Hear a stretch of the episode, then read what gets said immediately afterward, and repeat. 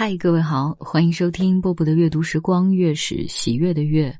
我不知道你有没有过这样的经历，就是幻想自己中了五百万，然后要怎么花什么的。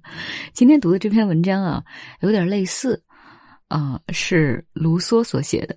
如果我是富豪，如果我是富豪，我不会到乡间为自己兴建一座城市，在穷乡僻壤筑起杜伊勒立宫。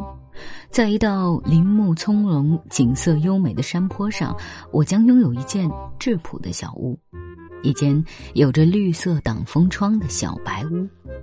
虽然屋顶铺上茅草，在任何季节都是最惬意的，可是我更喜欢瓦片，而不是阴暗的青石片，因为瓦片比茅草干净，色调更加鲜明。因为我家乡的房子都是这样的。这能够帮助我忆起童年时代的幸福时光。我没有庭院，但有一个饲养家禽的小院子；我没有马厩，但有一个牛栏，里面饲养着奶牛，供给我喜爱的牛乳。我没有花圃，但有一畦菜地；我没有宽大的花园，但有一片如我下面所描绘的果园。树上的果子不必点数，也不必采撷。供路人享用。我不会把果树贴墙种在房屋周围，使路人碰也不敢碰树上华美的果实。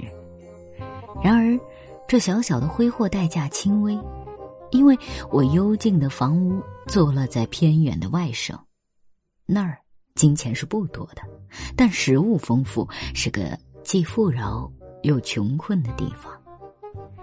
那儿。我聚集一群人数不多但经过挑选的友人，男的喜欢寻欢作乐，而且个个是行家；女的乐于走出闺阁，参加野外游戏，懂得垂钓、捕鸟、翻晒草料、收摘葡萄，而不是只会刺绣、玩纸牌。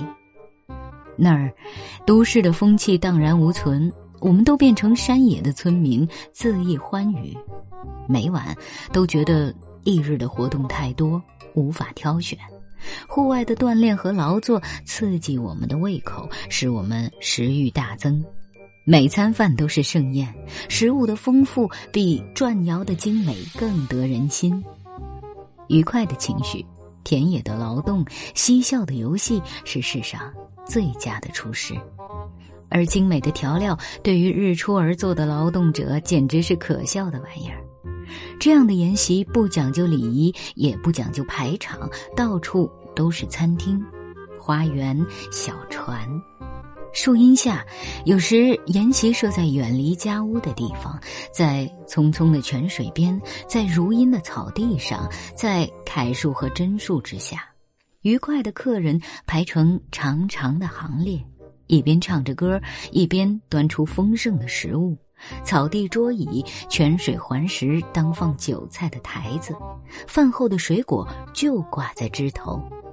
上菜不分先后，只要胃口好，何必讲究客套？人人都喜欢亲自动手，不必假助他人。在这诚挚而亲密的气氛中，人们互相逗趣，互相戏谑，但又不设比理，没有虚情假意，没有约束。这更有利于沟通情感，完全不需要讨厌的仆人。他们偷听我们谈话，低声评论我们的举止，用贪婪的目光数我们吃了多少块肉。有时迟迟不上酒，而且宴会太长时，他们还唠唠叨叨。为了成为自己的主人，我们将是自己的仆从。每个人都被大家服侍，我们任凭时间流逝。用餐是休息，一直吃到太阳落山也不在乎。如果有劳作归来的农夫何处从我们身边走过，我要对他讲几句亲切的话，使他高兴；我要邀请他喝几口佳酿，使他能够比较愉快的承受苦难。而我自己，因为内心曾经感受些许的激动而喜悦，而且暗中对自己说：“我还是人。”每逢乡民的节日，我同我的朋友率先到场；每逢邻里举行婚礼，我总是被邀的客人，因为大家知道我喜欢凑趣。我给这些善良的人们带去几件同他们自己一样朴素的礼物，为喜庆增添几许欢愉。作为交换，我将得到无法估价的报偿，一种和我同样的人极少得到的报偿——推心置腹和真正的快乐。我在他们的长餐桌边就坐，高高兴兴的喝喜酒。我随声附和，同大家一道唱一首古老的民歌。我在他们的谷仓里跳舞，心情比参加巴黎歌剧院的舞会更加欢畅。这是一篇让我们听了会觉得心情很愉快的文章吧？如果他刚好是睡前的话，啊，带着微笑入睡也不错，也许也能做一个相似的梦呢。然后我在读他的时候，脑子里面一直想到的是孙燕姿曾经唱过的一首歌，叫《完美的一天》。我们今天也就在这首歌当中结束节目吧。我是波波，在厦门跟各位说晚安喽。